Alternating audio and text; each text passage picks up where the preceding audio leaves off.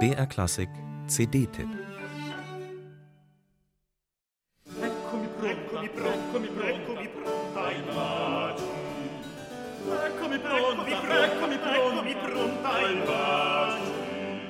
Beethoven schrieb neun Sinfonien, Dvorak ebenso, Monteverdi neun Madrigalbücher. Für das Label Naiv nehmen die italienischen Originalklangpioniere vom Concerto Italiano nach und nach alle Neune auf. Kürzlich ist das siebte erschienen, ein Madrigalbuch, in dem Monteverdi zurück und nach vorne blickt und aus beiden Perspektiven eine kraftvolle und lebendige Klangsprache formt.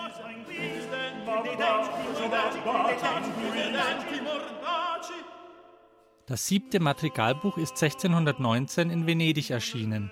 Am Horizont ist bereits die Oper als neuer Stern aufgestiegen und leuchtet immer heller am Musikfirmament. Warum also nicht aus dem schon etwas verstaubten Madrigal, dem Inbegriff musikalischer Lyrik, kleine dramatische Szenen machen, denkt sich Monteverdi, fein ziselierte Miniaturopern gewissermaßen.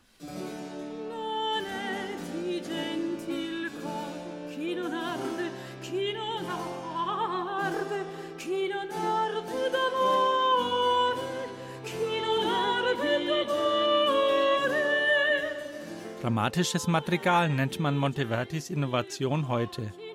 Das ist aber nur eine lose Klammer, denn die Madrigale aus dem siebten Buch lassen sich kaum über einen Kamm scheren.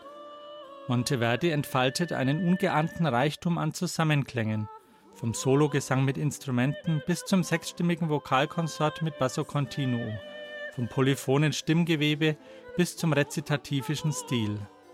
Und abgeschlossen wird das Buch von dem Ballett Tirsi e Clori, das Monteverdi am Hof von Mantua szenisch aufgeführt hatte, das aber auch als reines Musikstück funktioniert. Per monti e per valli, bellissima Clori, già corrono, corrono, corrono, balli le ninfe pastori.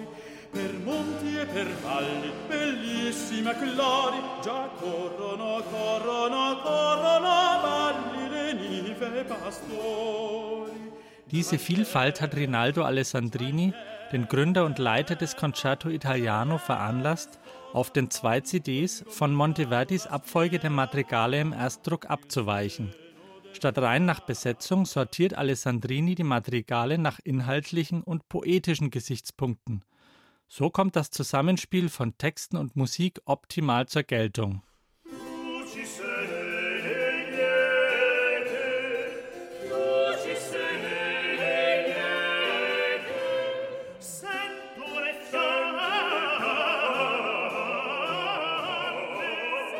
Concerto Italiano beherrscht die gesamte Bandbreite von der Renaissance-Musik bis zum Barock und ist deshalb das ideale Ensemble für die stilübergreifende Musiksprache von Monteverdi. Wen auch das noch nicht überzeugt, letztendlich geht es in Monteverdis siebtem Madrigalbuch vor allem um eines, die Liebe. Und wer könnte da schon widerstehen?